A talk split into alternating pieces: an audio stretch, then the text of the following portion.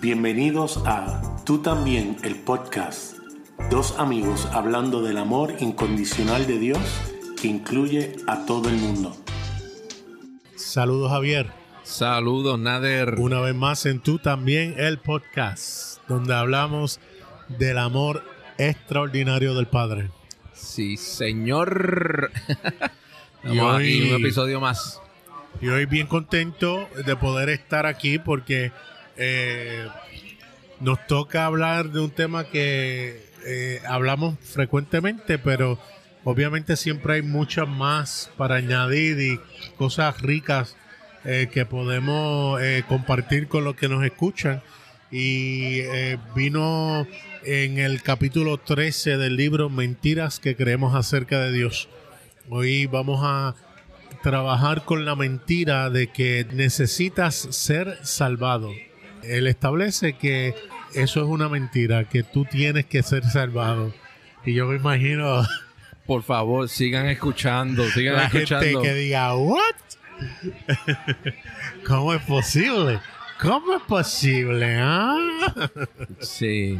Si se dejan llevar por el título, apagan el podcast y no nos escuchan. Pero es importante escuchar el contexto.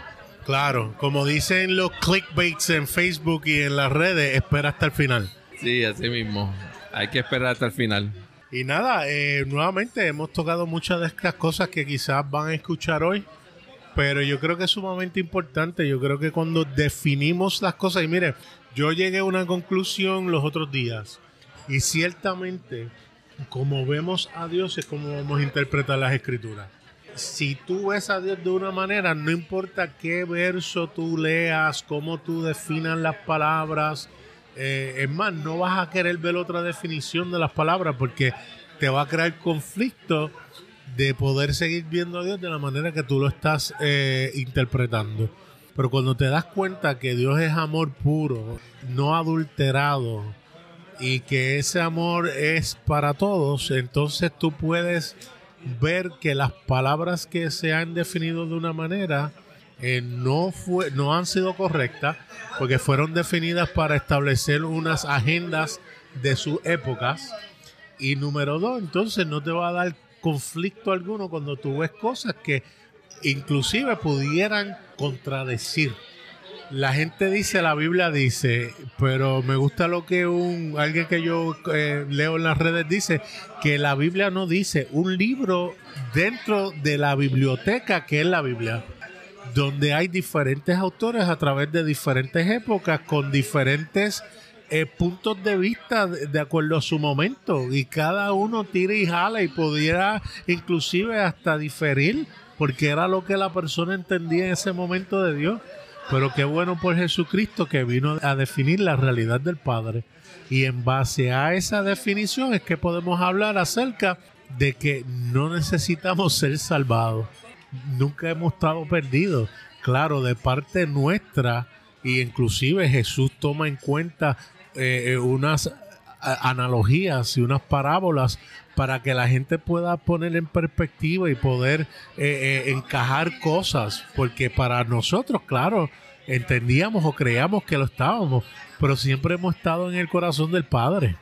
Y cuando nos damos cuenta de esa realidad, nos podemos llenar de gozo. Eh, hay un pastor que eh, yo sigo también que puso que Dios nos ama tanto que nos quiso salvar de él mismo. Entonces pone Efesios 2.3 y usa una versión que adrede dice que éramos hijos de la ira de Dios. Y cuando buscas en el original no aparece la palabra Dios por ningún lado. Pues está siendo deshonesto para establecer su punto teológico. Claro, ese pastor entiende que cuando habla de la ira, se refiere a la ira de Dios. Vamos a suponer que sí, que está hablando de la ira de Dios, pero hay que definir entonces la ira de Dios como hemos hablado en otras ocasiones. La ira de Dios es todo el deseo y la pasión intensa de Dios para alcanzarnos. Tú sabes, y esa es la manifestación única del amor de Dios.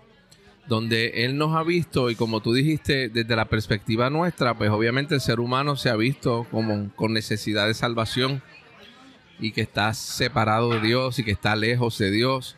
Y desde ese punto de vista, pues hemos interpretado a Dios pensando que Dios entonces lo que vino fue a buscarnos y encontrarnos porque realmente estábamos separados, pero la verdad es que no. Él nos vino a buscar y a rescatarnos y a salvarnos para que nos diéramos cuenta nosotros mismos de que nunca hemos estado perdidos. Es como nos sentíamos, como nos veíamos, pero siempre hemos estado dentro de Él porque en Él vivimos, nos movemos y existimos desde la eternidad hasta la eternidad. Quiere decir que este periodo en el cual nosotros estamos en un mundo visible, no estamos fuera de esa realidad. Y cuando decimos no estamos fuera, estamos incluyendo a todo el mundo. Todo el mundo está incluido en Dios, está en el amor de Dios. Este, ha sido salvado, rescatado, encontrado por el Padre. Eh, obviamente desde el punto de vista nuestro, desde el punto de vista de Dios, ha sido maravilloso porque Él siempre ha querido que nos diéramos cuenta nosotros de que estamos en Él y que siempre hemos estado en Él.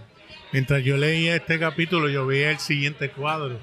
Cuando un papá juega al esconder con el hijo, el hijo va y se esconde detrás de lo que sea. Y el papá sabe dónde está. Pero tú ves el papá jugando con el niño, haciéndole creer al niño de que no sabe. Y tú ves que empieza con, eh, eh, ¿dónde está fulano? No te veo, no te encuentro. Y, yo me imagino, yo lo hacía, uno se reía detrás de la puerta como que no me ve, no sabe dónde estoy. Sí, el padre sabe dónde estamos, dónde, eh, no, no, no, no hay manera que el padre nunca sepa dónde su hijo está, dónde están sus hijos y hijas. Y yo creo que eso es bien importante porque lo vamos a ver aquí. A mí me da gracia porque él empieza diciendo que él, em, eh, Paul Young empieza diciendo que él siempre ha sido vendedor, pero realmente no le gustaba. Inclusive cuando él vendía seguros, él le gustaba vender a corporaciones y no a individuos, porque él dice que cuando uno vende a individuos, uno termina haciendo cada eh, interacción una de posible eh, eh, cliente, de, de, de, este va a ser parte del network, déjame hacer relaciones para que posiblemente en un futuro yo le pueda vender y eso a él le molestaba mucho. Él dice, no tiene nada malo per se eso, porque él dice que tiene muchos amigos íntegros que son excelentes vendedores y sí le interesan a la gente. Pero él dice que, que, eso siempre le ha molestado. Entonces él dice, aquellos que han estado ahí en iglesias y han sido invitados un viernes en la noche para entonces darse la ingrata sorpresa de que es un, un sales pitch, lo que decimos en inglés, para algún tipo de red de mercadeo que, que metieron al pastor y el pastor quiere entonces que todos los, los, de la iglesia sean parte de esa red. Entonces llega la persona y, dice, pero espérate, ¿qué es esto? Yo creía que era un culto de oración o algo así y termina siendo eh, una presentación de venta. Él dice, mira, eh, así hacemos con la iglesia. A veces la iglesia se convierte en, una mala red de mercadeo. Donde lo que presentamos es un producto. Y yo decía o una buena red de mercadeo. O una buena red de mercadeo, Pero sigue siendo red de mercadeo. Claro, claro, claro. Porque eh, no estamos diciendo que no hay buenas redes de mercadeo, ¿verdad?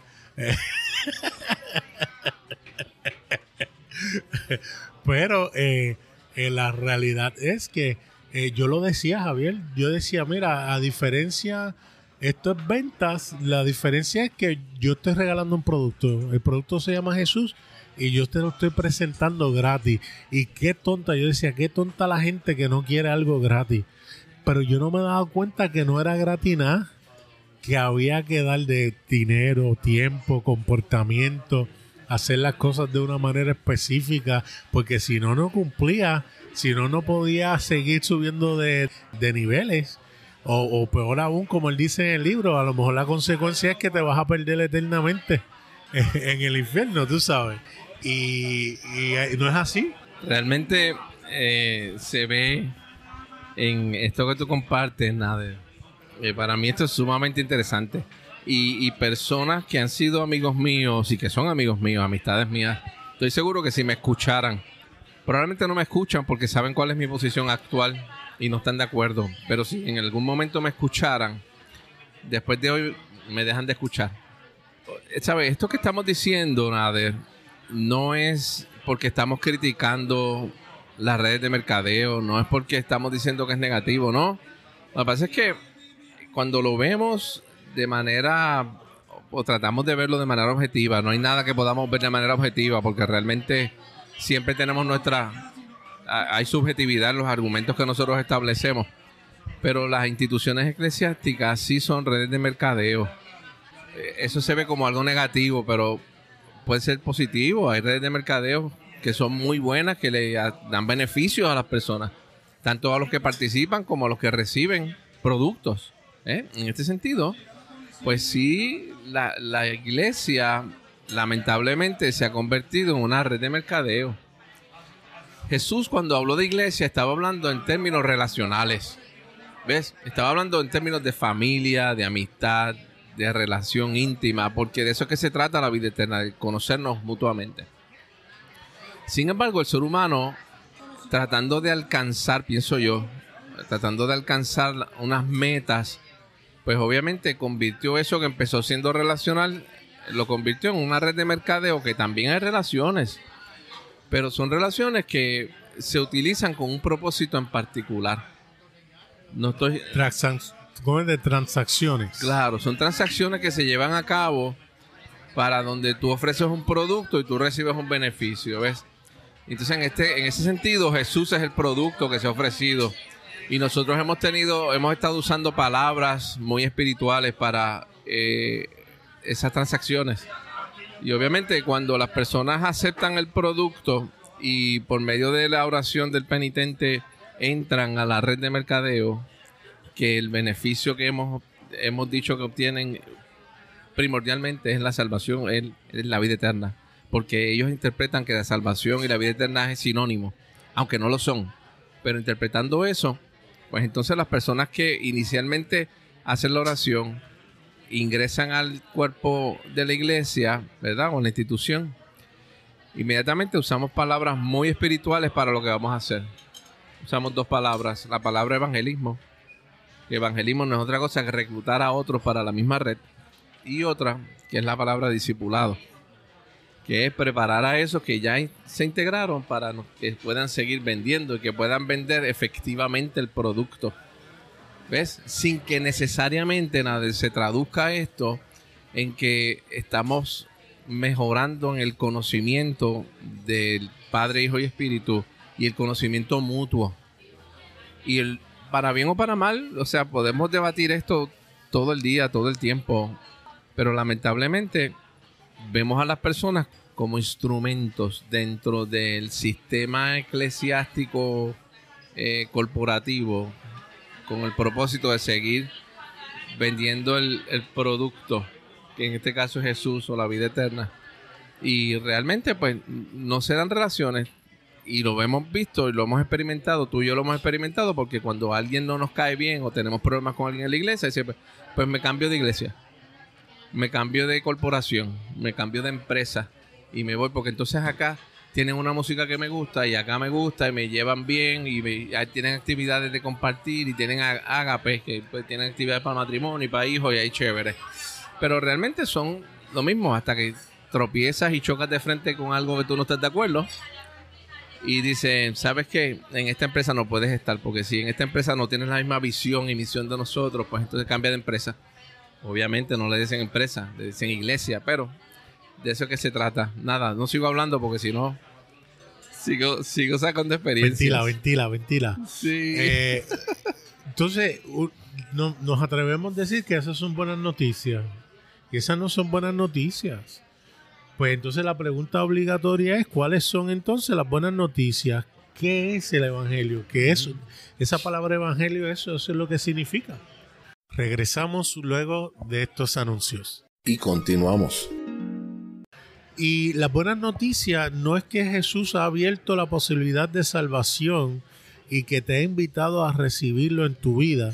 El Evangelio o la buena noticia es que Jesús ya te ha incluido en su vida en su relación con Dios Padre y en la unión con el Espíritu Santo. La buena noticia es que Jesús hizo esto sin tu voto y si lo crees o no, no hace que sea más o menos verdadero. Eso es. Es que Él nos incluyó a nosotros en lo que Él hizo. no que nosotros tenemos que decidir, que sí hay una decisión, pero esa decisión es para participar, que vamos a ver más adelante. O sea, siempre la invitación a participar está, y lo hemos hablado mil veces con el hijo pródigo. El énfasis de esa parábola es hacia el hijo mayor que él sale a buscar, que siendo siempre hijo, viviendo en la casa, no quería participar o no estaba consciente de la realidad de lo que él siempre fue. Y él le dice, ¿sabes qué, hijo? La fiesta está encendida y tú decides si quieres participar de ello o no. Y Jesús cierra y corta la parábola ahí y se la deja a los escribes y los fariseos que están escuchando. Decidan ustedes, en otras palabras. La, invitación del Padre, Nader, no era para el destino eterno. La invitación del Padre era para participar de la fiesta que ya estaba en proceso, ya se estaba llevando a cabo. Entonces, cuando Jesús muere y resucita, comienza la fiesta.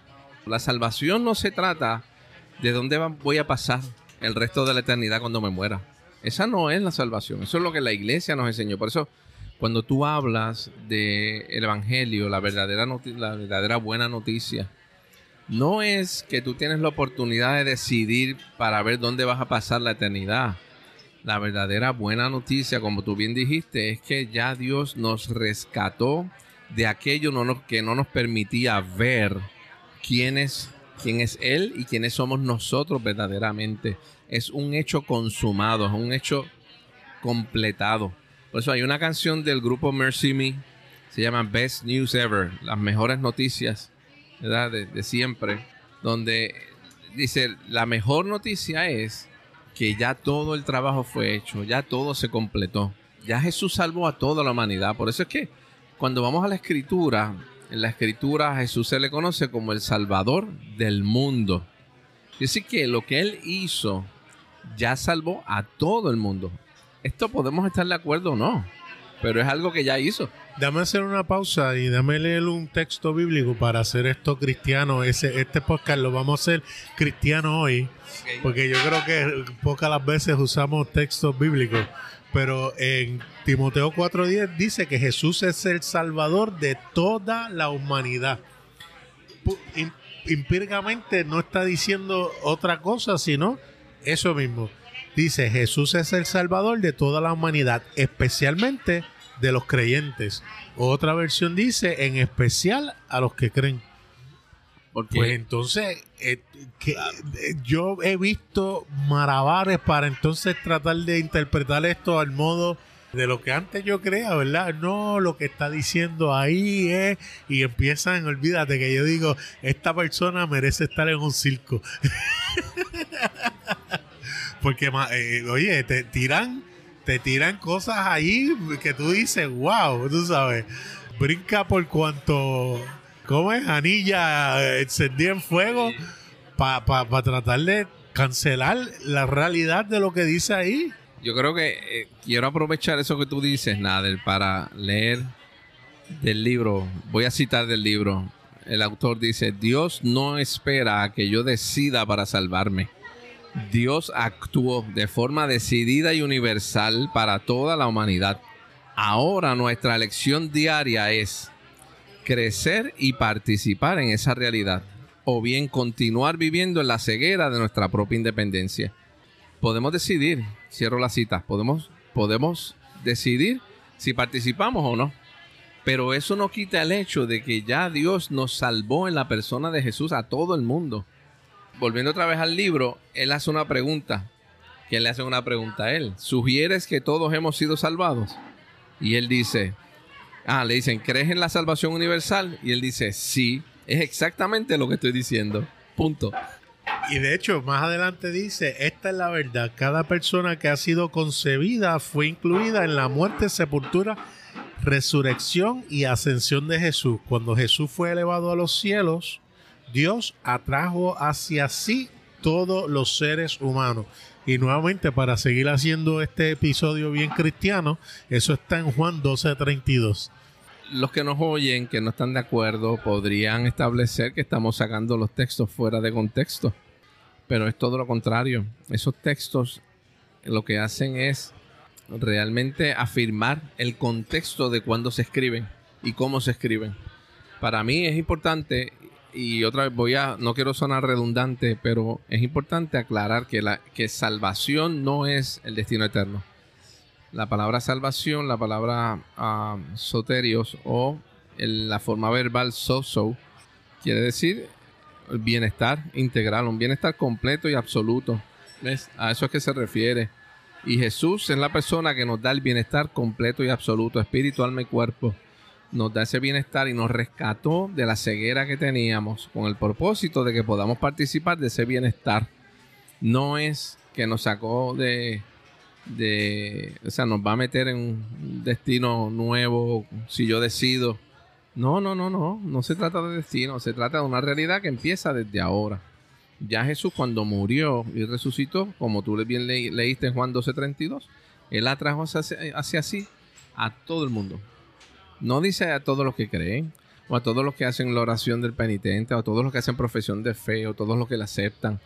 No, eso es una fórmula que la iglesia ha establecido por siglos con el propósito de que le hagan creer al ser humano que la realidad de que ese bienestar depende de lo que tú decidas. No, porque entonces Jesús no hubiera tenido que venir. Si es cuestión de lo que yo decida, Jesús perdió el tiempo. No, lo que hizo Jesús es lo que provocó, lo que causó que nosotros pudiéramos tener bienestar y la ceguera fuera quitada completamente. Y no hay mejor noticia que esa. Por eso es la fe de Jesús la que nos salva, no la fe nuestra. Y los invito a que busquen para que vean que, y yo sé que la gente se molesta cuando digo está mal traducido, porque mira, hoy en día no tenemos que saber griego para poder buscar en tantas y tantas, ¿cómo es? Recursos para darnos cuenta de que está ahí, de que si buscan la traducción en griego, habla de la fe de Jesús y no la fe en Jesús. Es por lo que hizo Él que somos salvos unilateralmente. Y me gusta porque más, más abajo Él dice, mira, el contexto de la salvación implica tres dimensiones. Primero, antes de la fundación del mundo estábamos todos incluidos, todos fuimos salvados en eternidad. Y él, dice, él, eh, cita la segunda carta de Timoteo 1.9. Segundo, él dice que todos estábamos incluidos en el nacimiento, vida, muerte, resurrección y ascensión de Jesús. Y eso está en la segunda carta de Corintios 5.9. Y número 3, 5.19. Eh, y número 3 dice que dentro del contexto de nuestro tiempo presente, de nuestra experiencia actual, participamos en la elaboración del trabajo de Dios y eso está en Filipenses 2, 2 y 13. A pesar de que no hicimos nada para lograr nuestra salvación, excepto matar a Jesús, porque hay quienes dicen que fue el Padre que mató a su propio Hijo, nuestra participación en ese trabajo es esencial. Nuestras elecciones actuales cuentan, claro que sí, nosotros lo hemos dicho, para poder participar subjetivamente de lo que objetivamente él hizo unilateralmente en la cruz del Calvario por toda la humanidad, tenemos que decidir. Eh, de, Jesús nuevamente le dijo al Hijo, ¿sabes qué?